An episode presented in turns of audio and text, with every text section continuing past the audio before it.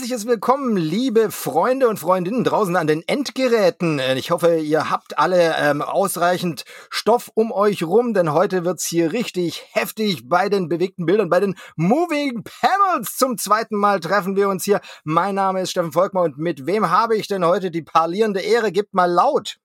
Yay! Uhu. Hallöchen! Was für eine Guten Tag. Energie, unglaublich. Deswegen mache ich das nie, Deswegen, weil ich das nicht kann. Sowas kann ich einfach. Ich kann das nicht. Hä? Du bist doch, du bist doch sehr häufig beim Podcast dabei. Ja, aber die Begrüßung, das war ja. Stell dir einfach vor, du bist in der Boxbude. Jetzt geht wieder los, los, los, los. Da kriege ich primär aufs Maul in solchen. Ich hätte eigentlich vorher, ich, vielleicht hätte ich euch vorher nochmal briefen sollen. Ich wollte, dass eigentlich jeder von euch dann kurz mal sagt, der Reihenfolge nach, wer denn da gerade ins Mikro blökt. Und ähm, ähm, dann fangen wir doch einfach mal an mit der Nummer eins. Andreas, bitte.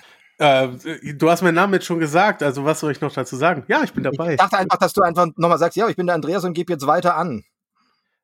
Aber du hast doch schon gesagt, dass ich der Andre hältst du unsere Zuhörer Mach's doch einfach, Alter. Ich will, ich will das jetzt hier ausdiskutieren. Warum bist Mach du doch jetzt so? einfach, was ich dir sage. Ja, der, der mir so unfassbar toll ins Wort gefallen ist, ist der Mattes. Hi, ich bin Mathis und ich gebe weiter an Emu. Guten Tag, ich bin Überraschung der Emo. Emo-Überraschung, Andreas Angeber und dann noch der Mattes. Das ist doch alles schön. Wir sind eine illustre Runde. Ich finde, wir sollten eigentlich alles löschen und nochmal von da vorne anfangen. Auf, auf gar keinen Fall. So Das- funktioniert ah. das hier nicht. Nein, mm, mm. Ja, ja. Der, Aber der Charme des Chaos ist, äh, ist hier schon eine wichtige Komponente bei dem ganzen Konzept. Ja, und Andreas darf wieder schneiden, ne? Ja, klar. So Gar nichts geschnitten. Geschnitten, seit wann wird hier was geschnitten? Entschuldigung. Alles. Alles roh, unverblümt und ungeschminkt wie immer. Pure ähm, wir unterhalten uns auch heute wieder über einen Film, eine Comic-Verfilmung, ähm, die in den weiten Rund der Superhelden-Comic-Verfilmungen geht und dazu noch zurück in die frühen 90er Jahre. Und ich möchte noch mal ganz kurz in die Runde frage, äh, Runde fragen, wem zur Hölle, und zwar zur fickenden Hölle, verdanken wir dieses Machwerk, dass wir, äh, da, warum haben wir das, warum haben wir das angeschaut? Wer war dran schuld? Wer ist dran schuld? Das war ich. Und ich habe mich sehr auf diesen Film gefreut und habe ihn gar nicht, gar nicht so sehr genossen beim Gucken. Ich muss ehrlich fragen, Andreas, äh, hast du den Film vorher schon mal gesehen? Ähm, ich habe den vorher schon mal gesehen. Das war zu einer Zeit, da konnte ich mit Spawn gar nichts anfangen. Und ähm, ich hatte ein paar Kumpels, die wussten wohl, worum es da geht. Also haben wir uns zwei Kisten Bier gekauft, ein paar Flaschen Schnaps äh, und Dinge, die man in Deutschland nicht legal erwerben kann und haben uns einen schönen Filmabend gemacht. Ich konnte mir nicht an nichts erinnern, was den Film angeht. Keine Ahnung. Also eigentlich habe ich ihn jetzt Mhm. zum ersten Mal gesehen. Damit ist jetzt auch ganz klar, um welchen Film es geht. Es geht nämlich um Spawn mit äh, Michael J. White und Martin Sheen. Ich glaube aus dem Jahr 1992, wenn ich nicht komplett daneben. 97. Sie- 97, ach nee, 92 fing Spawn selber als Comic an und Mhm. 97 der Film.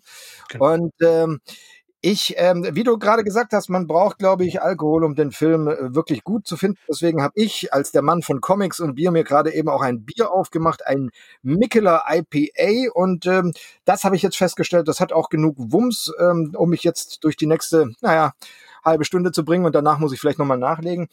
ähm, ich kann mich tatsächlich auch noch daran erinnern, dass ich den Film damals gesehen habe, als er rauskam. Wir haben uns jetzt auf 97 verständigt. Ich äh, bleiben wir einfach mal dabei. Moment, ich hab's äh, doch genau 97 was. Ähm, und äh, ich habe den damals im Kino gesehen und ich konnte mich, als äh, ihr den damals äh, damals vor, also bei der letzten Show vorgeschlagen habt, dass wir den machen sollen, ähm, konnte ich mich dran erinnern, dass ich den mit großer, großer Sehnsucht erwartet habe, weil der vorher groß beworben wurde und mit und vor allem auch der die Werbung damals darum ging, Entschuldigung, die Werbung damals, dass er sensationelle Tricktechnik verwendet werden sollte. Und ich wollte ihn unbedingt sehen, habe den im Kino auf der großen Leinwand gesehen und habe schon damals gedacht, Alter, was ein Scheiß. Und ähm, dann, als ich den jetzt, und ich habe ihn in der Zwischenzeit tatsächlich kein einziges weiteres Mal gesehen, äh, habe mir jetzt dann extra nochmal die DVD geholt und zwar die Extended, den Director's Cut, der sage und schreibe, wenn ich richtig das in der Information gelesen habe, zwei Minuten mehr Material enthält und deswegen in die Kategorie ab 18 gerutscht ist, allerdings nur für ein halbes Jahr, dann wieder ab 16. Und ich konnte nicht ausmachen, wo das ab 18 ist. Ich konnte nicht ausmachen, wo die zwei Minuten drin waren. Und ich konnte aber ganz klar und deutlich sagen, der hat mir jetzt auch beim zweiten Mal schauen nicht besser gefallen. Der ist A nicht gut gealtert und B nicht besser geworden. Aber vielleicht machen wir vorher noch mal zum Inhalt was. Worum geht's denn genau? Und da der Andreas uns das Ding aufs Auge gedrückt hat, soll er auch mal sagen, worum geht's denn in dem Film? das ist, glaube ich, relativ einfach, weil die Handlung sehr dünn ist, würde ich sagen.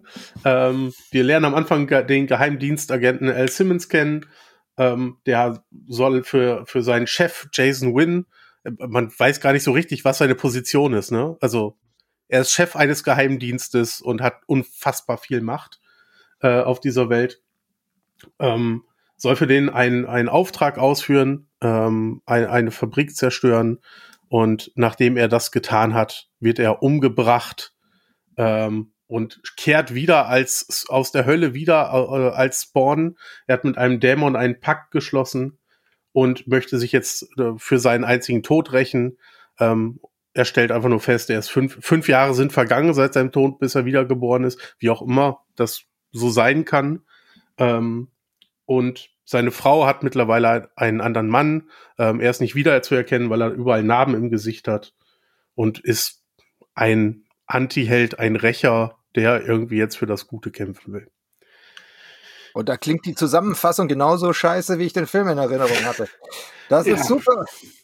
Ähm, wir spoilern, ja. Frage nochmal vorab, wir spoilern. Wir können jetzt auch. Ja, komplett. Der, der Scheißfilm ist einfach 26 Jahre alt. Wer den bis jetzt nicht okay. gesehen hat, kann sich nicht darauf berufen, es noch nicht geschafft zu haben. Außerdem ist die Handlung so dermaßen hauchdünn, wenn man da ähm, nicht spoilern will, dürfte man auch nichts zum Inhalt sagen.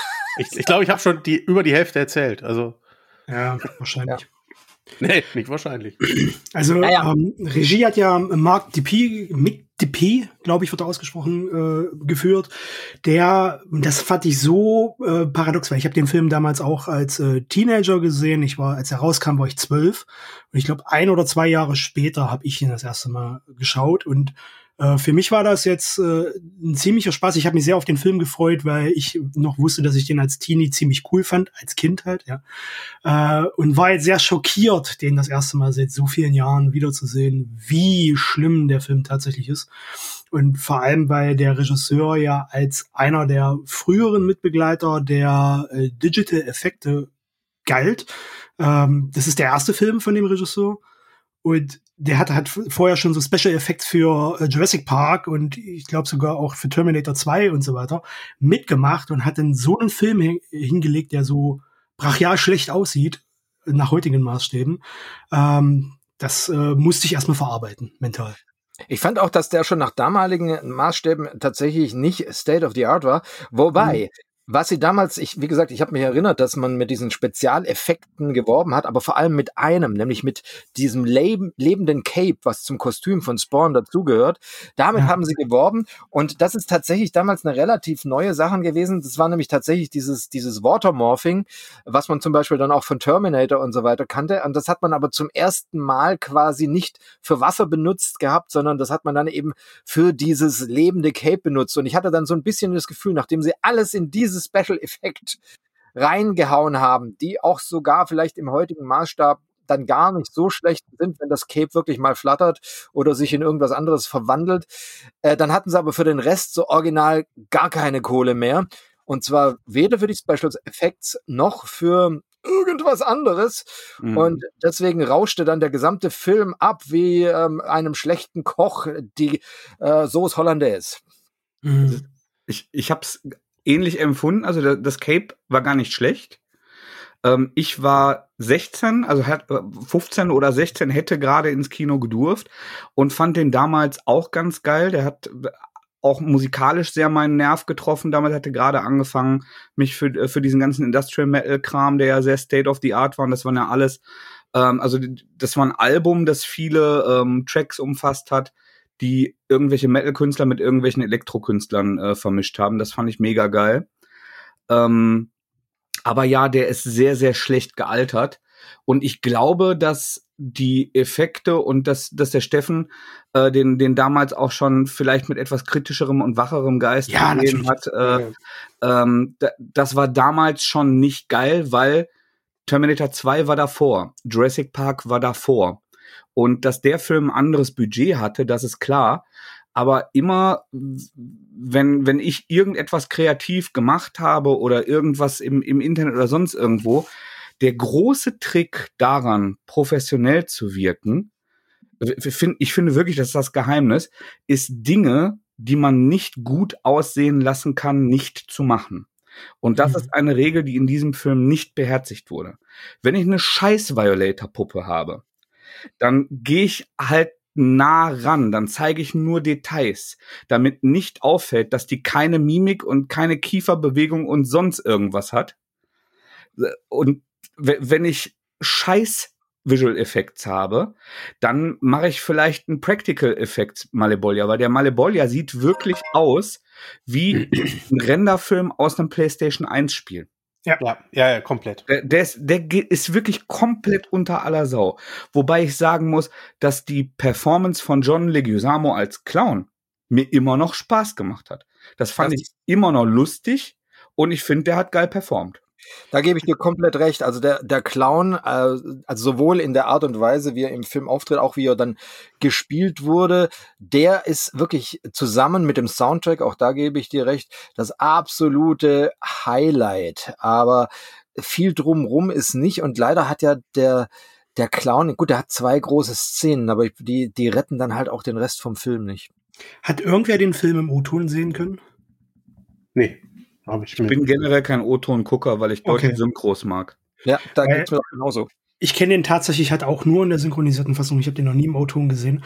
Und ähm, das sind halt einige, äh, gerade jetzt bei beim Violator, also beim Clown, ähm, einige Dialoge dabei, wo ich mich gefragt habe, äh, wie die tatsächlich im O-Ton ausklingen würden, weil ähm, die über, also das wirkt jetzt von der Übersetzung her jetzt nicht reiner Brandformat, aber ich kann mir vorstellen, dass das im englischen Original vielleicht ein bisschen äh, anders klang, also als er sich dann über Spawn lustig gemacht hat und hier Graf von Bratwurst und Emir von Rösti Rösti.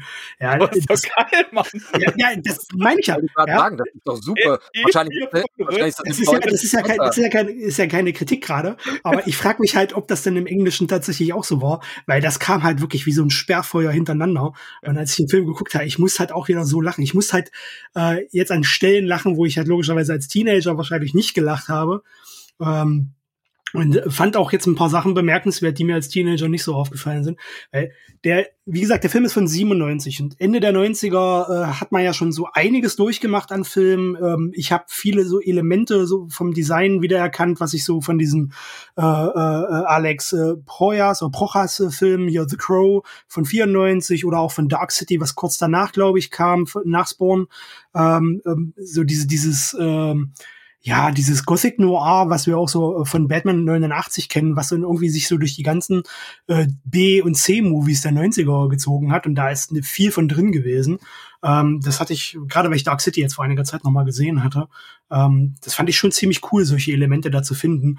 Plus halt dieses äh, Pseudo-Hightech, was man da halt unter Hightech verstanden hat, also Röhrenfernseher mit Touchscreen zum Beispiel was ich mhm. sehr amüsant fand. ja. Oder, Aber das gab's. Ja, echt, ja? Ja, das es gab gab also, Röhrenfernseher mit Touchscreen. Ich bin tatsächlich, äh, habe hab ich einen Fetisch für Röhrenfernseher und habe auch schon einige abgeholt, teilweise den Andreas abholen lassen und äh, wenn es auf dem Weg lag und bin in diversen Facebook-Gruppen für äh, Röhrenfernseher und es gibt tatsächlich Röhrentouch-Technologie, ja, die wurde an Flughäfen und so weiter eingesetzt. Das muss ich nur fest genug zuschlagen. Dann, äh, dann reagiert die Röhre. Das ist. Ähm gab, es, gab es aber auch BlackBerry große Herzmonitore? Man weiß es nicht. ähm, ich, wo, wo du gerade bei Batman warst, ähm, das ja. ist mir direkt aufgefallen, weil äh, der Violator, der Clown, ich finde, der hat sich schon stark an, an die Vitos Pinguin orientiert. Also was auch so das Spiel anging und was, was ein bisschen die Mimik anging. Klar, auch von der Figur her, die sah schon ähnlich aus, aber da musste ich schon sofort dran denken. Wenn ja. der so durchs Bild gelaufen ist und ähm, irgendwie den Mund aufgerissen hat und gelacht hat. Ähm, ich könnte mir vorstellen, den Film hat er sich schon vorher ein paar Mal angeguckt.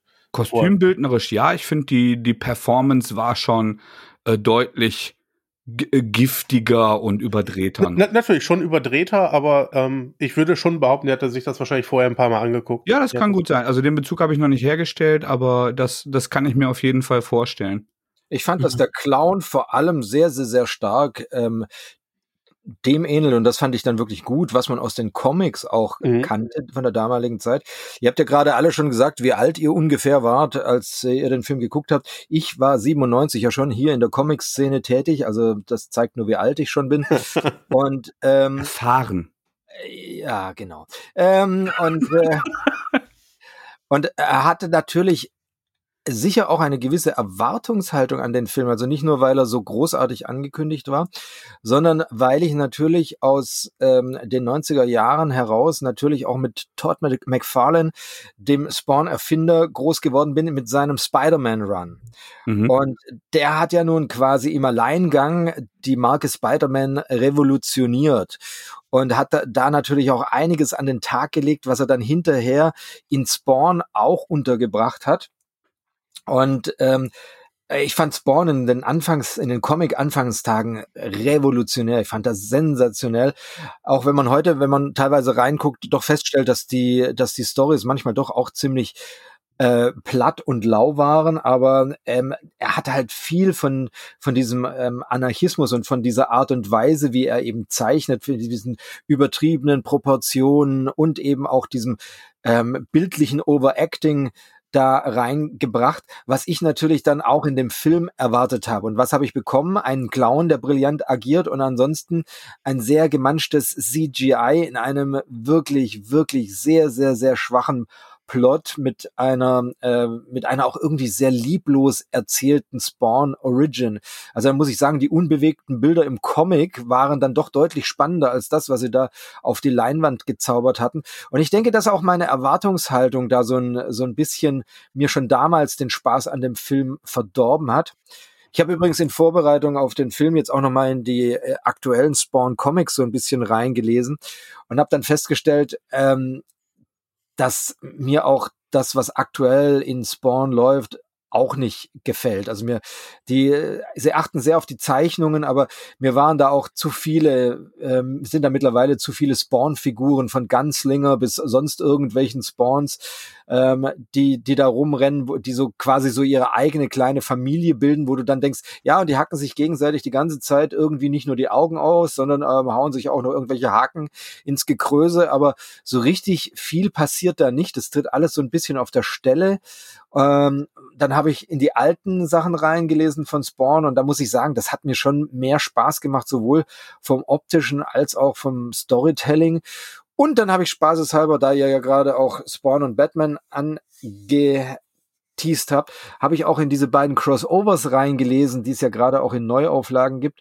Und ähm, da habe ich dann auch wieder festgestellt, Crossovers, selbst wenn sie von großartigen Künstlern und Autoren geschrieben wurden, sind immer eine sehr fragwürdige Sache, weil du musst eben diese beiden Figuren in ein Universum packen und musst dann noch das Notwendigste erklären, damit, falls jemand nur in dem einen Universum zu Hause ist, er wenigstens weiß, was das andere für eine Figur ist. Und da ist dann schon die halbe Geschichte rum und dann betteln sie kurz gegeneinander, danach betteln sie kurz miteinander und das ist es dann auch schon.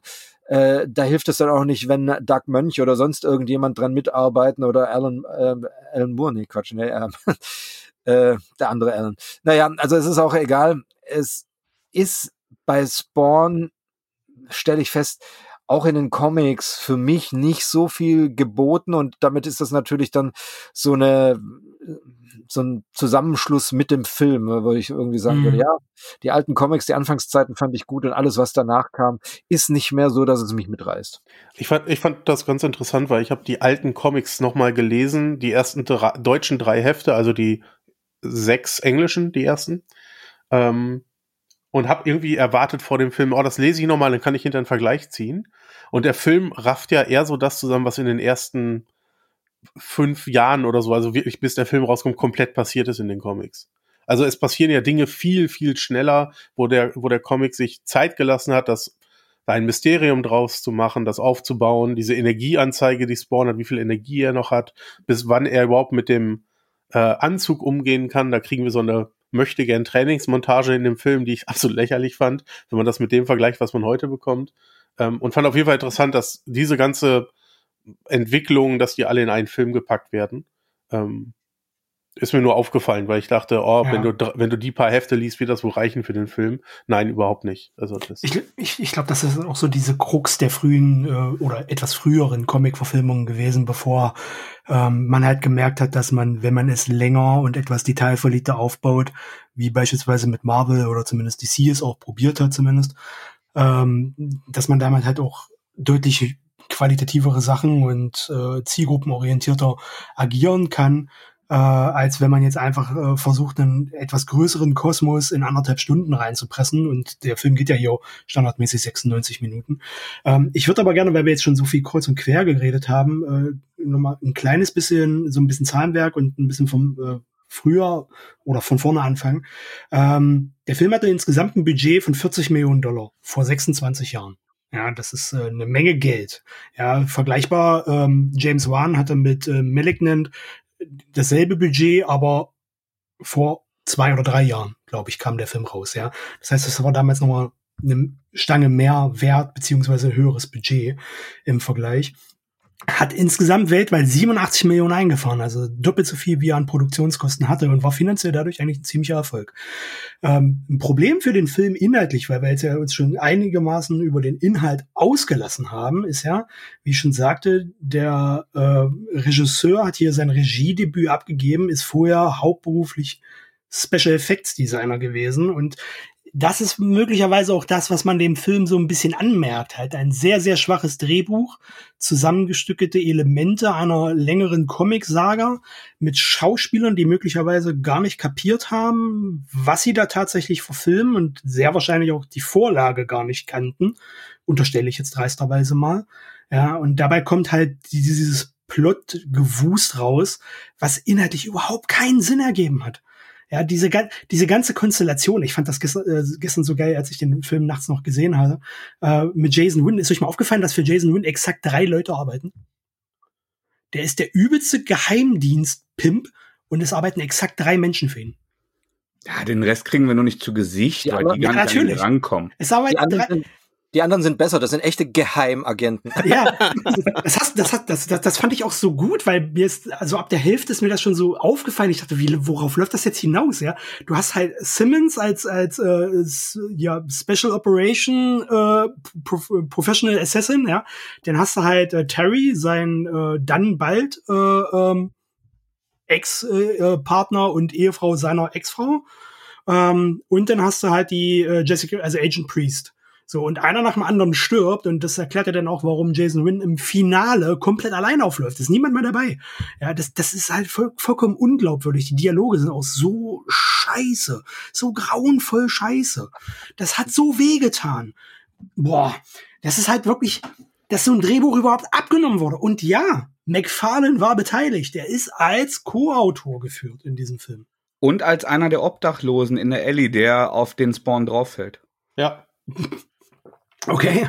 Das Als der Violator ihn wirft, fällt er auf ja. einen Obdachlosen, das ist Todd McFarlane. Ähm, ich glaube. Ähm, Starke Symbolkraft, wenn man den Film so als Gesamt. Absolut, absolut. Und äh, Herr, Herr McFarlane möchte ja auch gerne wieder einen neuen äh, Spawn-Film ja. mit Jamie Foxx ja, machen. Und äh, da soll Spawn jetzt eher. Äh, in den Hintergrund treten und so das, das Böse im Dunkel sein, dass dann irgendwie Hauptakteure ähm, horrorfilmmäßig ähm, behagt. Ich bezweifle, dass das funktioniert, weil ich, äh, auch wenn ich ähnlich wie Steffen ähm, Todd McFarlane Spider-Man wirklich sehr, sehr liebe und tatsächlich auch nicht nur nostalgisch die äh, Spawn-Comics auch relativ lange, also 80, 90 Ausgaben, ich, ich weiß nicht, wie weit ich gelesen habe, wirklich sehr mag, auch heute noch. Ich kann das auch immer wieder lesen. Ähm, glaube ich, dass es immer wieder daran kranken wird, dass der äh, Herr McFarlane trotz seines Talents Geld lieber mag als Integrität. Ist mein Eindruck. Also Geld zu mögen finde ich jetzt nicht so so richtig. Ähm, äh, da, da, will ich ihm keinen Vorwurf draus machen, denn äh, das ist seine Arbeit und er muss auch von irgendwas leben.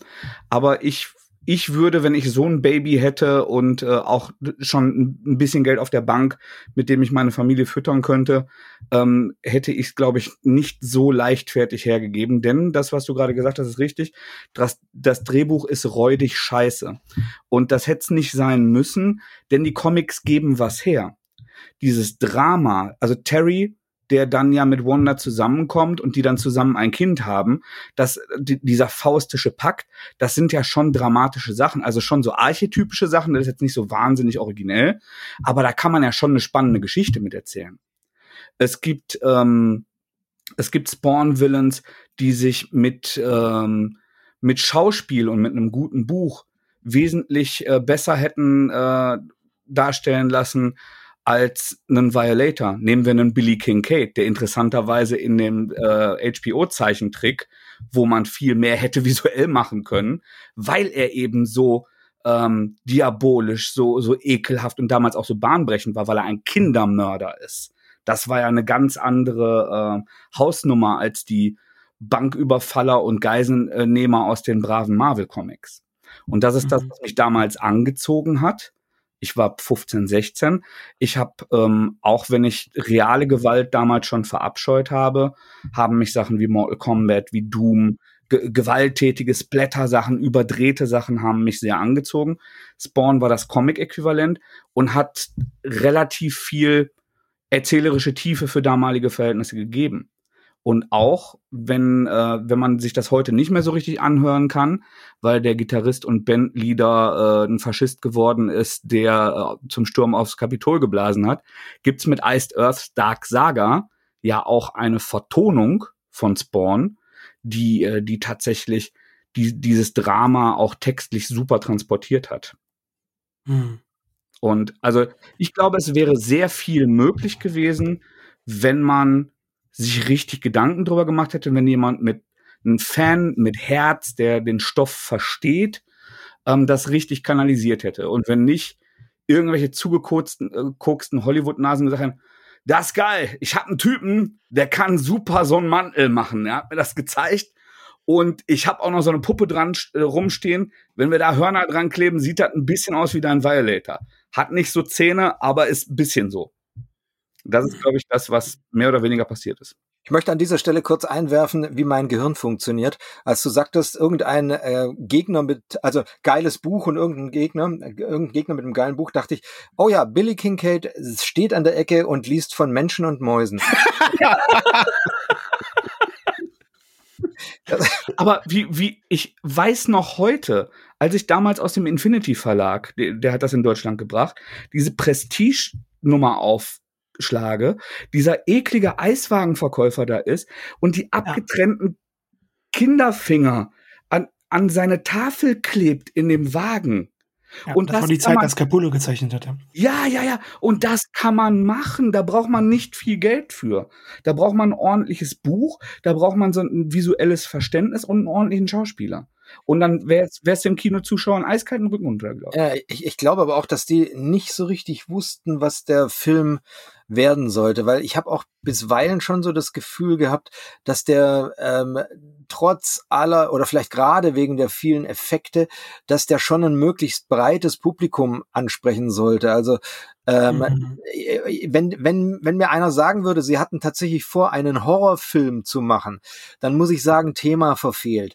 Es sieht aber von der gesamten Optik, auch von, von der Art und Weise, wie das Ganze erzählt, gespielt und dargestellt wurde, sieht es eher so aus wie, wie tatsächlich ein ähm, ein, ein, ein Familienfilm mit, mit, so, mit so leichten Horrorelementen, aber bloß nicht zu viel, damit man eine möglichst breite Zuschauerschaft ja. ansprechen kann. Ja, ja. Genauso eben auch nicht zu tief in dieses Spawn-Universum eindringen, sondern das Ganze an der Oberfläche halten, sonst wird's für die Leute zu nerdig. Also lieber so eine ganz generische Geschichte von, äh, oh mein Gott, irgendeiner wird äh, kommt zu Tode und muss sich rächen. Und meine, man, man muss ja auch sagen, ähm, Al Simmons ist ja auch eigentlich schon ein ziemliches Arschloch. Das muss man einfach auch mal sagen, weil komplett. Ja. Ähm, der der der ist ja als, als Auftragskiller unterwegs und hält sich aber für einen Guten. So nach dem Motto, ich bringe ja nur die Bösen um.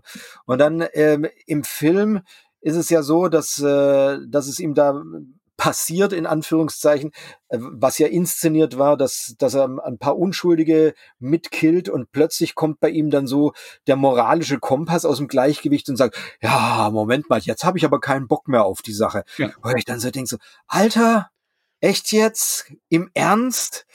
Also da, da, da ist ja, da ist wirklich James Bond glaubwürdiger, dem man hin und wieder einfach anmerkt, dass ihm Menschen einfach total egal sind. Also es sei denn, sie haben Möpse. ja, aber dann äh, sind sie ihm auch nur bis nach dem äh, Geschlechtsverkehr wichtig und danach ist nicht völlig egal. Also durch, das, ja. das äh, differenziert er schon. Ja. Hm. Ich, ich würde das Thema McFarlane gerne nochmal aufgreifen, weil ich glaube, ich würde nicht so weit gehen, dass äh, äh oder ich würde jetzt nicht sagen, ähm, dass, dass, ihm das Geld da wichtiger war. Ähm, Dann erklärt den Film. Nee, pass auf, pass auf. Ich, ich, ich glaube, dass er wirklich ein sehr, sehr leidenschaftlicher Comic-Schaffender ist, der jetzt, ich mutmaße jetzt sehr, betone ich im Vorfeld, ja. Habe ich auch, alles gut. Ja, der möglicherweise glaubt, dass er ein besserer Geschichtenerzähler ist, als er wirklich ist. Weil ich halte ihn nicht wirklich für einen äh, talentierten Geschichtenerzähler. Ich kenne die, die Spawn-Stories, die frühen Spawn-Stories auch. Ich mochte die auch, vor allem optisch, aber wirklich gut erzählt waren die nie. Also wirklich gut erzählt. Die waren immer so auf dem Level erzählt, dass man weiterlesen wollte, bis irgendwann der Punkt kam, dass es einem der doch zu lang war, weil er zu massiv ausgeschlachtet hat. Aber ich glaube, dass der Film und beziehungsweise dieses Projekt, das Spawn halt wirklich, das ist sein Lebenswerk.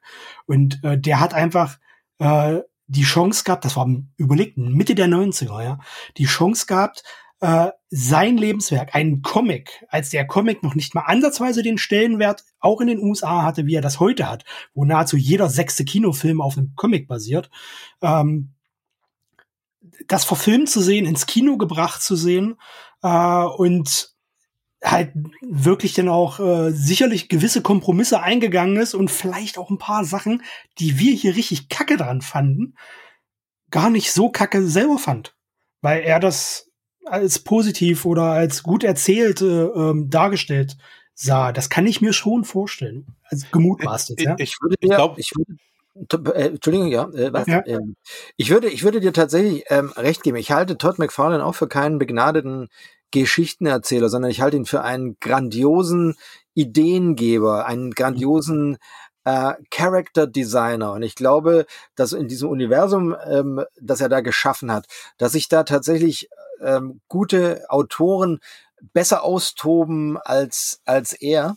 Ja. Und ähm, die, die, ich meine, diese Frage mit, mit dem Geld, die werden wir nicht endgültig klären. Ich habe Todd McFarlane als einen sehr, ähm, sehr, sehr, sehr ich weiß überhaupt nicht sagen, fast schüchternen Menschen kennengelernt, mit einem sehr feinen Humor und mit einem ausgeprägten, äh, mit einem ausgeprägten sozialen ähm, Verständnis. Also der ist das ist wirklich sehr super der Typ, auch wenn er sich eigentlich in der in der Öffentlichkeit ähm, fast nicht aufhält. Also der ist es äh, so, so ein bisschen so ein, so ein Widerspruch in dieser Art und Weise. Aber ich kenne ihn natürlich auch nicht gut. Ich habe ihn nur zweimal getroffen, aber da muss ich sagen, fand ich ihn sehr, sehr, sehr äh, toll, weil, weil er wirklich so sehr zurückhaltend mit einem ganz feinen Humor, Mann, der sehr oft so in sich hineingelacht hat. Ich weiß aber auch, dass diverse Leute aus der Comic-Szene sagen, es sei nicht einfach, mit ihm zusammenzuarbeiten. Das können natürlich auch so Komponenten sein, die in diesen Film mit reingespielt haben, weil man weiß ja auch gar nicht so genau, wie viel Einfluss er darauf hat. Und wir kennen es von anderen Filmen, da ist es immer ganz gut, wenn die wenn die Creators der Figuren nicht so richtig Einfluss drauf nehmen können, weil sie halt keinen Abstand zu ihren Figuren nehmen ähm, und und dann ganz oft die Filme auf eine andere Weise vergurken. Also ich bin immer ganz froh, wenn es heißt, die Creators waren im Hintergrund und haben so ihren Input gegeben, aber geschrieben, gemacht und umgesetzt haben das andere. Es sei denn natürlich, sie heißen Neil Gaiman, dann sollen sie bitte alles machen, wegen mir auch noch die Hauptrollen und Nebenrollen spielen. ja, also ich, äh, ich, ich habe da eine ähnliche Sicht auf die Dinge. Ich glaube, äh, zum einen weiß ähm, er auch, dass er kein guter Geschichtenerzähler ist. Er hat ja auch sehr früh einen, Alan Moore, einen Neil Gaiman mit reingebracht in seine Reihe. Also ungewöhnlich früh. Ähm, und da mal ein paar Hefte an die abgegeben. Aber ich glaube, das war, das war eher der Grund, um halt, äh, weil es war, war Name-Dropping. Ja, das war Image-Anfangstage. Da ging es wirklich darum, um zu gucken, wir holen jetzt die ganz Großen, die normalerweise bei den Big Playern sind, äh, mit zu uns und lassen ja. da auch erzählen. Vor allem von denen, die sowieso schon weggegangen waren, wie jetzt Jim Lee und so weiter, um halt Image zu gründen. Ja, also ich, das glaube ich war auch. Ah, das war bestimmt auch ein Grund, aber er wird selbst reflektiert genug gewesen zu sein, um die Hefte zu denen zu denken. Okay, das war viel besser als das, was ich vorher gemacht habe. Ähm, das, das Ding. Ne? Also du siehst ja auch das ja, Ergebnis und kannst es mit deinem vergleichen. Und auch wenn man sich Interviews mit ihm anguckt und wenn er mal was zeichnet, ähm, dann stellt er auch immer heraus, es muss unbedingt cool aussehen. Ähm, er hat mal so einen schönen Vergleich gebracht und sagte, ähm, ein, eine total gute Geschichte, die meine Mutter gezeichnet hat, kann ich nicht verkaufen. Eine eher doofe Geschichte, die ein sehr guter Zeichner äh, äh, visualisiert hat, die kann ich verkaufen. Und ich glaube, so ist er da auch dran gegangen und hat gesagt, ja. die Geschichte kann ruhig Durchschnitt sein und das kann, kann ich äh, im Selbstbild. Aber wenn ich, wenn ich zeichne oder Capullo zeichnet, dann kriegen wir das auch verkauft. Ähm, und auf der Weise hat er, glaube ich, damit recht. Ja, glaub, äh, das glaube ich auch ganz feste, ja. Mhm. Ähm, und auf der anderen Seite, wenn es ums Geld geht, ich glaube, es ist eine Mischung aus beidem. Natürlich wollte er Geld, aber ich glaube, er wird noch nicht reich gewesen sein. Das war vier Jahre oder so nach Imagegründung. Ähm, da wirst du eher sagen, ich nehme die Kohle mit, um mein Wagnis eigener Comicverlag äh, nochmal auf bessere Beine zu stellen. Ja. Ähm, und wenn ich dann, und wenn man dann hört, dass er das Doppelte vom Produktionsbudget eingespielt hat, wird das auch sehr gut geklappt haben. Ähm, mhm. Und das sei ihm dann auch gegönnt. Ja. Ich wollte auch nicht fälschlicherweise den Eindruck erwecken, dass äh, ihm nur die Kohle wichtig war und er äh, sein Baby da verkaufen an die Schlachtbank geliefert hat. Ich glaube aber einfach, der hat schon verstanden, dass sehr viel an diesem Film scheiße war. Ich würde sagen 90 Prozent. 5 Prozent sind John Leguizamo und äh, 5 Prozent sind der Soundtrack. Ähm, und das, das muss der, glaube ich, schon verstanden und mitbekommen haben, weil der so viel Ahnung von äh, wie eine Geschichte funktioniert und wie etwas visuell inszeniert werden muss, damit es äh, damit's professionell aussieht, die hat er damals schon gehabt. Und ähm, ich, ich glaube einfach, vielleicht war es auch nicht der äh, das Geld, also das sich bereichern wollen, als mehr der Wunsch, den, den Film und den Fame zu haben und da weniger auf Qualität zu achten, als er es getan hat. Ja, bestimmt. Darauf würde ich mich, glaube ich, festlegen lassen. Und vielleicht, es war ja auch noch gar nicht sein Lebenswerk oder so, weil das ganze Ding war ja erst vier Jahre alt. Also er wusste ja. ja noch gar nicht, dass er das so lange mittragen würde. Er hat vielleicht auch gedacht, gerade ist der Spawn Peak und in zwei Jahren kauft das keiner mehr. Aber es war schon Leap of Faith und er hatte ja auch, es gab mhm. ein Super Nintendo Spiel, es äh, gab Actionfiguren, klar, die er mit, äh, die er selbst produziert ja, hat, klar, aber klar. das, das Ding ähm, wurde schon sehr schnell sehr groß ähm, obwohl die wenigsten davon ausgegangen sind, dass nach dieser äh, brutalen Abnabelung ist ja tatsächlich ein äh, sehr ähnlicher, äh, sehr ähnlicher Move und eine sehr ähnliche Goldgräberstimmung wie neulich bei diesem, wie hieß, ähm, wie hieß dieser Newsletter-Dienst, über den ihr mal eine Sonderfolge gemacht habt? Substack. Genau, also ich habe die, diesen Substack-Move sehr ähnlich empfunden, wo auf einmal sehr große kreative weggehen und ähm, et etwas völlig Neues erproben. Und da muss man ja mal sagen, hat Image deutlich besser und nachhaltiger funktioniert. Ja, ja, also Substick war schon wieder gegessen, da war Spawn zweite Ausgabe noch nicht in der dritten Auflage. Also das, äh, man, man darf ja auch nicht vergessen, dass, äh, dass der Comic zu der Zeit sich auch verkauft hat wie behämmert. Das ist das Zugpferd für den Verlag in den Anfangstagen gewesen. Und ich glaube, der, der, der nächste Titel, der wirklich da rangekommen ist, war den erste Walking Dead. Ja, und also wir haben jetzt alle gesagt, dass es äh, da, dass es keine äh, große Literatur ist, aber es war eben wie, wie viele ähm, Superhelden-Comics, die auch ähm, nicht auf tief literarische Weise, auch wenn es da Ausnahmen gibt, ähm, formvollendete Poesie geliefert haben, sondern eben eine sehr lang äh, anhaltende epische Heldengeschichte. So, so eine mhm. sehr ausufernde, äh, fein verästelte Saga ähm, die, die aber auch gewissen Erzählstrukturen folgt. Und da hat er mit Spawn natürlich ein Gegengewicht zu Spider-Man und den, den vielen anderen ähm, jugendkompatiblen und sehr amerikanischen ähm, Dingen gemacht. Man, man darf ja auch nicht vergessen, dass dieses, dieses ganze Teufelsdämonen-Metal-Ding, was er da durchzieht, ähm, heute noch ein Problem für Bands ist, die durch die Staaten touren. Wenn Ghost, die ich ja äh, bekanntlich sehr, sehr liebe und verehre, mit, mit ihrem ausgewiesenen Pseudosatanismus Konzerte in ausreichend konservativen äh, Städten in Amerika abhalten, werden die Konzerte teilweise heute noch blockiert. Mhm. Und das, äh, das ist halt auch so ein Ding gewesen, was ich damals wahnsinnig reizvoll fand. Und was auch im Film, das ist das, was Steffen gerade angesprochen hat, man hat versucht, äh, zahmer und ähm, jugendkompatibler und familienkompatibler zu sein, als die Comics das eigentlich gemacht haben. Und deshalb ist diese ganze ähm, religiöse Komponente, dieses, äh, dieser faustische Pakt, ist da sehr, sehr downgegradet im Film. Hm. Äh, ich habe noch zwei kleine Easter Eggs, die, ich, äh, die mir aufgefallen sind, die ich zumindest noch mal ansprechen wollte, auch wenn das jetzt nicht wirklich was zum, zum Inhalt des, äh, des Films äh, beiträgt, äh, beziehungsweise zur, zur Besprechung. Ähm, so die, äh, die den ersten Teil äh, hat mich äh, Cagliostro äh, von der Figur her an irgendwas erinnert und mir fiel es nicht ein.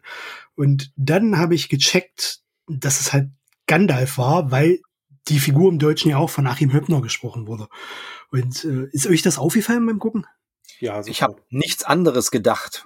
Ja. ich habe es nicht zuordnen können, aber jetzt fällt es mir wie Schuppen von den Augen. Das, wo also, das, das, war, das war so Gandalf, das konnte überhaupt nicht Gandalfiger sein. Ähm, mal abgesehen davon, ähm, dass es ja ähm, zumindest optisch noch keine richtige Vorlage zu der Zeit gegeben hat. Das stimmt, das stimmt. Aber ich, ich fand es halt, äh, von der Figur her ist er ja sowieso schon daran angelehnt, also wirkt zumindest so, ob das jetzt die Prämisse von McFarlane war, will ich ihm jetzt nicht unterstellen. Aber halt mit der Synchronstimme, mit der deutschen Synchronstimme von Gandalf halt, war das jetzt natürlich die Faust aufs Auge. Und dann gab es einen Moment am Finale, als äh, diese pottenhässliche Violator-Figur äh, ähm, äh, diese äh, äh, Wanda mit der Zunge abgeschleckt hat. Und da war so ein Sounddesign drin, was man in Filmen immer wieder findet. Äh, da, müsst ihr mal drauf achten. Also wenn ihr äh, noch, wenn ihr euch das wirklich nochmal antun wollt und da nochmal reinskippen wollt zu dieser Szene, da kommt ein Soundfeature, was wahnsinnig auf den Filmen verwendet wurde und was mir das allererste Mal aufgefallen ist in der allerersten Akte X Staffel in der Folge Das Nest. Das ist so ein Sample, was immer dann verwendet wird, wenn ekelhafte Szenen gezeigt werden. Und das ist so prägnant gewesen, weil ich diese, diese Folge aus der ersten Akte X-Staffel sehr liebe und sehr oft gesehen habe. Ähm, ich weiß nicht, ob ihr die kennt. Mit diesem Typen, der sich so lang machen kann und Lebern frisst. Kennt ihr die? Ja, ja, ja, ja. Ja. Ähm, und gleich am Anfang der Folge wird so ein Sounddesign gezeigt und das haben die halt auch in dieser Szene äh, bei Spawn verwendet. Und jedes Mal, wenn ich das höre, ich denke da sofort dran. Ja, weil das so markant ist. Äh, äh schaut da mal rein, also ob euch das auffällt. äh, fand ich, fand ich amüsant. Ja. Aber Cagliostro gab es da noch keine Vorlage? War da, ist Cagliostro nicht auch ein Game-Man-Design? Gab es den ich, nicht vorher? also glaub, der Mann war? Äh, Gandalf, Gandalf-Vorlage. Obwohl, ah, okay, es, gab, okay. es gab ja, gab ja den Herr der Ringe Zeichentrickfilm, ja. Naja, gut, aber der war ja nun schon weit weg davon, dass es, äh, ja, ja. ja. Wo wir gerade bei Sounddesigns waren, also es ist schon klar geworden, der Film ist sehr 90er. Was mir richtig auf die Eier gegangen ist beim Gucken, sind die Soundeffekte beim Übergang, beim Schnitt. Immer so wusch, wasch. Boah, und, das, und dann auch immer diese Formen, als sie dann irgendwann angefangen haben, so in so einer spitzen Pfeilform diese Übergänge zu machen. Pass auf, ich, ich habe ja eine Notiz stehen dazu. Überblenden wie aus dem Windows Movie Maker. ja, es ist genau so. ist einfach, so sieht's aus, wenn Hans-Peter das erste Mal PowerPoint gezeigt hat. ja. Das sind Überblenden, die ich aus Windows Movie Maker kenne auf Windows XP. Ja, dann das können sie noch nicht verwendet haben. XP glaub, gab's, glaube ich, noch nicht. Ja. Aber so sieht's aus halt, ja. ja. Grauenvoll. Ja. ja, das ist mir auch aufgefallen. Der Sound nicht, aber die Überblenden selbst, Alter. Jetzt, während wir so die ganze Zeit über Todd McFarlane, äh, Spawn, die Genesis der Comics, die Genesis des Films und auch wie es wie es dann weiterging, äh, geredet haben, äh, da ist mir aufgefallen, dass es tatsächlich ähm, unglaublich viele Parallelen zu einem Phänomen von quasi zehn Jahren davor gab, nämlich von Kevin Eastman mit den Ninja Turtles, wo, wo ganz viele Sachen ja sehr ähnlich liefen. Also das ist äh, klar, die sind äh, heute vielleicht noch immer viel populärer, als es Spawn jemals war, aber ähm, aber auch da ähm, wurden Figuren von von einem ja eigentlich fast ja schon Independent äh, Zeichner und Autor plötzlich sehr, sehr, sehr bekannt und es gab erstmal einen unglaublich schlechten Film. Und äh, hat er jetzt nicht gesagt. Ich, ich, ich habe gerade ganz große Augen. ähm, auf jeden Fall habe ich da so Parallelen. Da, habe ich gerade habe ich gerade irgendwie auf eine Idee gebracht, was wir als nächsten Film anschauen könnten. Find, findest du jetzt mal von von meiner äh, Vorliebe und meiner emotionalen Vorbelastung, die äh, hinreichend diskutiert wurde, äh, losgelöst? Findest du wirklich den Ninja Turtles Film von 1990 einen schlechten Film? In vielfacher Hinsicht. Wow. Da ist gerade was zerbrochen, glaube ich. Nee, also ich, man, man darf Sachen einfach fundamental anders sehen. Als, es wundert mich einfach tierisch, weil ich, das ist das erste Mal, dass ich höre, dass jemand, der, der so einen gewissen nerdigen Hintergrund und Zugang dazu hat, den Film nicht mag. Oder kann, kann sich einer von euch da, äh, da auch zu bekennen? Nee. Ich finde das. Ich habe ich hab Jahre nicht gesehen, also wahrscheinlich genauso lange wie, wie Spawn nicht, aber ich habe den Film als Kind geliebt. Ja. Wirklich geliebt. Ja, Tito. Aber es ist halt auch Jahrzehnte her. Also der große Unterschied, und ich habe den Film tatsächlich das letzte Mal im Februar zum sechsten Geburtstag meines Sohnes gesehen. Ähm, und von meiner Begeisterung mal abgesehen ist der große Unterschied, dass der von Leuten gemacht wurde, die die Story und die Charaktere kennen und lieben und die halt entsprechend transportieren. Also dass halt so ein bisschen die, äh, die DNA und der Ablauf drin ist. Ähm, aber das muss man dann nicht geil finden. Aber ich finde schon, dass es ein ähm, drastisch besserer Film ist und es ist ein Independent-Film. Der hat tatsächlich ein winziges Budget gehabt und hat sein Budget zig, äh, zigfach eingespielt. Plus die wenigen Effekte, die drin sind, die sind practical und die, das sind äh, diese Jim Henson Anima äh, Animatronik-Köpfe. Und die äh, finde ich auch Lichtjahre vor die, diesem unglaublich hässlichen äh, Schaumstoff Violator. Tja, also ich fand den Film anders schlecht als aber ich fand ihn trotzdem schlecht. Ähm, ich fand auch vor allem, also sagen wir mal so, der Film wird besser dadurch, dass ich fast alle Folgefilme mit den Turtles noch schlechter fand. Aber, ähm, aber dafür finde ich. Zugriff. dafür finde dafür finde ich, da finde ich äh, tatsächlich, muss ich sagen, finde ich halt die, die Turtles als, äh, als Comic, äh, zu, vor allem die frühen Turtles, also wirklich so die, die Kevin Eastman Turtles, die finde ich halt sensationell. Das, das hat meines Erachtens noch viel mehr Anarchie als, als Spawn und äh, die, die finde ich wirklich großartig. Und ich finde halt, dass sie da so einen wirklich weichgespülten Film draus gemacht haben, was mich, was mich unwahrscheinlich stört mit, mit sowohl im Englischen als auch im Deutschen unglaublich viel Albernheiten, die äh, mir das schwerst verleidet haben. Ah, ich merke schon, das ist mal irgendwann eine Folge wert. Genau, also ich, be bevor wir zu weit davon abkommen, sind das, glaube ich, ähm, ganz andere Herangehensweisen, weil du eben diesen äh, sehr undergroundigen, punkigen Ansatz vom, äh, vom Eastman mitgekriegt hast, als es noch keine weiteren Iterationen gab und äh, sehr, sehr viele Leute da eben später erst durch die Cartoon-Serie sozialisiert worden sind, ich auch, und dann hinterher den Input bekommen haben. Und dann kann ich mir schon vorstellen, dass, äh, dass einen das stört. Aber äh, das, das führt hier wahrscheinlich zu weit jetzt. Das war, aber auch da wieder eine Parallele natürlich zu Todd McFarlane, weil obwohl der ja für Spider-Man gearbeitet hat und ein großer Name bereits im Superhelden-Genre war, ist er ja natürlich mit Spawn eigentlich wieder einen Underground-Weg gegangen. Und ähm, ich habe auch neulich, ähm, gab es einen sehr schönen Bericht äh, über Film und Underground, ähm, wo gesagt wurde, was ich übrigens äh, auch finde, dass ähm, ein Film der Underground ist, nicht, nicht zwangsweise wenig Budget haben muss, sondern ähm, es, es geht viel darum, ähm, was für äh, Ideen drin stecken und auch welche Freiheit die Macher hatten. Da kann man jetzt natürlich dann wieder die Frage stellen, ähm, welche Freiheiten die Macher bei der Umsetzung des Spawn-Films hatten und ähm, und ob wie gesagt, nicht einfach der Fokus falsch gelegt wurde. Wobei ich den tatsächlich, wenn ich mir den anschaue, der hat ja eine hohe Trashigkeit. Ich würde den tatsächlich trotz seines Budgets immer noch in den, in den Underground-Bereich verorten. Ebenso wie ich halt Spawn in seinen, in seinen frühen Comic-Tagen auch als sehr undergroundig und sehr äh, anarchistisch einschätzen würde, auch wenn er natürlich dann sehr, sehr schnell auch zu einem, einem großen und begehrten Brand geworden ist. Mhm. Ja, sicher. Aber ich glaube, worin wir uns alle einig sind, ist den, den Comic, auch wenn äh, der Zahn der Zeit daran genagt hat, dem können wir deutlich mehr abgewinnen als dem Film. Und er hätte einen deutlich besseren Film verdient, als wir da jetzt bekommen haben. Unbedingt, unbedingt. Ja. Würdet ihr euch wünschen, dass noch ein Film kommt, so wie McFarlane es ja schon seit Jahren jetzt anteast? Ha, nun. Ich werde ja dann hin und wieder auch mal zu den Superheldenfilmen befragt und vor allem auch die Frage, warum gab es ähm, früher so wenig Versuche, Superhelden umzusetzen und warum haben so wenig Versuche wirklich geklappt? Und eine meiner Aussagen dazu ist, weil uns tatsächlich die Technik gefehlt hat. Und jetzt haben wir ja schon gesagt, in Spawn wurde die Tricktechnik wahnsinnig gelobt und äh, meines Erachtens war wurde damals dann einfach aufs falsche Pferd gesetzt. Vielleicht hätte man das insgesamt besser machen können.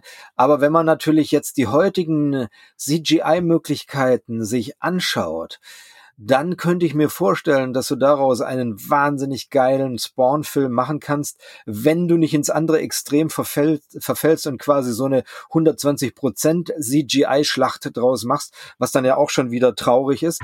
Aber so vom Grundsatz her könnte ich mir vorstell vorstellen, dass Spawn von der Anlage der Figur her, von dem, was die Comics ähm, als Vorlage bieten, tatsächlich eigentlich ein sensationeller Stoff fürs aktuelle Kino sein müsste. Mhm. Schließe ich mich unter der Bedingung, dass die auch wirklich Budget für CGI haben an. Ähm, weil das ist halt auch so die Krux beim CGI, das darfst du auch nicht halb machen. Äh, weil dann wird's wieder richtig peinlich. Aber ansonsten, also se sehen würde ich das sehr, sehr gerne. Ähm, und hoffe auch ein bisschen, dass da was kommt. Ich glaube, ich würde mir einen, eher einen talentierten Autor und einen oder Autorin und äh, jemanden auf dem Regiestuhl wünschen, der das nicht verkackt. Man muss ja nicht alles mit CGI machen. Handgemachtes äh, Kino finde ich ohnehin besser. Aber hier wird es wahrscheinlich ohne CGI nicht gehen aufgrund der Thematik. Äh, CGI-Schlachten sollten es bitte nicht sein, sowas mag ich generell nicht. Aber ich glaube, mit äh, guten Kreativen im äh, Autorinnenbereich und äh, Regiebereich und sicherlich auch im Cast, ähm, denke ich, kann das was ziemlich Geiles werden. Wie hieß denn der, der, ähm, Moment, ich muss jetzt mal gucken, ähm, der ballert doch gerade mit so einem übelst geilen Actionfilm raus der Regisseur Gareth Edwards. Der hat doch äh, Star Wars Rogue One gemacht und diesen Monsters-Film, mit dem er sehr gepunktet hat. Und der hat jetzt diesen neuen äh, Kinofilm, der jetzt gerade diese morgen, morgen startet der, glaube ich, im Kino, äh, The Creator. Ich habe ihn noch nicht gesehen, aber der hat unfassbar viel Lob bekommen, weil der Mann halt sehr, sehr fähig ist, äh, qualitatives CGI mit handwerklichem Kino zu kombinieren. Und sowas würde ich mir vorstellen. Ja, die Filme sehen ja wirklich super gut aus. Habe ich euch schon mal gesagt, dass mein Hirn ein bisschen anders funktioniert als andere?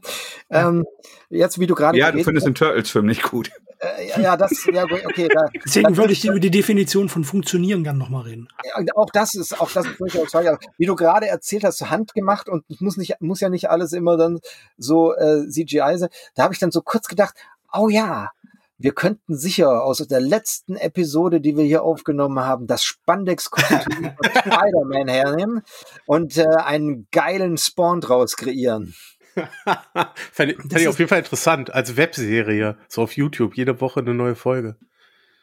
Ja, das wäre gut. Oder eben 2D-Animation, eine, wenn ihr mich fragt, ja sowieso zu Unrecht vergessene Kunstform. Oh ja. Du hast ja vorher mal kurz die Zeichentrickserie beziehungsweise Animated Series von Spawn angesprochen. Ähm, mit der bin ich tatsächlich auch nie warm geworden, weil ich da auch, ähm, keine Ahnung, da habe ich so ein bisschen, die war mir, die war mir auch zu, weiß nicht, bunt? Nein, keine Ahnung, aber ich, ich habe mit der auch keinen Spaß gehabt. Hat, hat die jemand von euch angeschaut, beziehungsweise ein bisschen so noch was dazu zu sagen? Ich bisher noch. Ich habe die nie gesehen, nie gesehen. Mathis, hast du die gesehen? Ich, ich habe die dicht teilweise vor über 20 Jahren gesehen. Also dicht hintereinander oder dicht gesehen? Oder war nee, ich dicht? war dicht. Ja, dann okay. würde ich sagen, dann war sie richtig gut wahrscheinlich. ähm, es, und es gibt ein äh, fantastisches, äh, fantastischen YouTube äh, Music Video Edit von Dead Bodies Everywhere mit ganz viel Violator Sequenzen unterlegt äh, von Korn. Aber äh, nee, ich habe ich besitze es, aber habe keine detaillierte Erinnerung daran. Okay. Ka kann man das irgendwo gucken? Also äh, wird das irgendwo gestreamt oder kann man das kaufen irgendwo? Es gibt das nicht deutsch synchronisiert. Ja. Ich besitze es und äh, könnte es äh, rumschicken, physikalisch. Ah, okay. Das also könnten wir machen. Die Frage ist, ob das Sinn macht, wenn der Steffen sagt, er hat da nie so den Zugang zugefunden. Oder also ich, ich brauch's nicht. Also mir, mir kannst du dann, mir kannst du es dann physisch auch äh, also sein lassen. Also bleiben lassen, aber äh, die anderen, interessiert es vielleicht. Nee, ich hätte tatsächlich äh, gedacht, in, in Hinblick äh, auf eine kommende Folge. Da ist natürlich eine Menge Stoff drin, ja. Ich sehe gerade. Nee, das ist gar nicht so viel Stoff, weil das ähm, tatsächlich, das sind irgendwie sechs mal 20 Minuten oder so die erste Staffel. Aber da sollen auch alle äh, Freude dran haben. Oder es noch nicht kennen, wahlweise. Weil wenn man es noch nicht kennt, dann hat es ja zumindest noch einen gewissen Reiz, als wenn man weiß, ich habe es versucht und es funktioniert nicht für mich. Interessant, dass die erste Staffel auch 97 kam. Ja, ja, ja also das, das wurde gleich so parallel aufgelegt. Hm. Krass. Okay. Ja, bis ihr das geschrieben habt, wusste ich nicht mal, dass es da eine Animationsserie zu gab. das ging völlig an mir vorbei. Ich, okay. Also ich hab's ziemlich gut in Erinnerung. Aber ich hatte den Film auch gut in Erinnerung. Das, äh, ich weiß auf jeden Fall, dass der, ähm, der Sprecher von Spawn, wie hieß der junge Mann? Ich muss das eben nachschauen. Hm, Fernseh, Keith David, der ist tatsächlich auch heute noch, ähm, wenn ein Spawn gesprochen werden muss, das war zuletzt der Fall bei Mortal Kombat 11, wo er ein Bonuscharakter war. Und äh, jetzt gerade bei Call of Duty sind die ganzen Spawns äh, Bonuscharaktere und da spricht der Herr David auch wieder Spawn. Bei Call of ich ja, es gibt nicht. eine Call of Duty Season mit Spawn-Charakteren, frag mich nicht. Ich ja. werde es auch nicht spielen. Er, aber er gibt auch total Sinn. Ähm, ich habe noch einen, einen Punkt auf meiner Liste zu dem Film. Ja. Und das ist, Herrgott, war das ein langes Intro. Ja, ja. Jo, oh, jo, jo, jo. Ja, ja. Oh ja, da, oh ja, da, da, da sprichst du ein wahres Wort gelassen aus. Äh, ich ich habe zwischendurch, habe ich noch, weiß ich nicht, äh, war mit dem Hund draußen, habe das Haus geputzt, noch mal eben das da noch, neu eingestellt. Da eigentlich keinen Hund hat, hat er vorher noch einen besorgt. Ja. also, das, wirklich, ich hatte davor gesessen und dachte, jetzt muss doch, ach nee, doch noch jemand. Ähm, war, war das damals so üblich? Nee, oder? Also es kam mir schon auch sehr lang vor, also tatsächlich. Oder auch so schlecht animiert mit diesem Möchtegern-Feuer dabei. Naja. Äh, und ist euch mal aufgefallen, dass nahezu alle äh, bösen Figuren, na nicht alle bösen Figuren, also der Großteil der Figuren in extrem vielen Szenen rauchen musste? Nee, das ist mir nicht aufgefallen. Oh, ich ähm, finde das so krass. Ich hänge immer noch daran, wie oft ich Todd McFarlane gelesen habe, während dieser Film liest. ja, ist doch schön, ja, soll doch. Ja, alles gut, alles gut. Sei ihm gegönnt, sei ja. ihm gegönnt, ja, sei ihm gegönnt. Das, das hätte besser sein können. Aber hey, äh, wir, wir, haben äh, uns, wir haben es mal wieder versucht. Und manchmal sind Dinge, die man in äh, verklärter Erinnerung hat, ja dann tatsächlich auch noch gut. Manchmal reicht ja Nostalgie tatsächlich auch. Mhm. Jawohl. Manchmal eben nicht, wie in diesem Fall. Wer sucht denn jetzt fürs nächste Mal aus? Andreas und Steffen haben uns ja schon kredenzt. Soll jetzt der Emu oder soll ich? Möchtest du? Ich hätte Ideen. Es sei denn, Ich- du. Ich Ja. habe auch Ideen, aber das kann warten. Wir haben alle Ideen.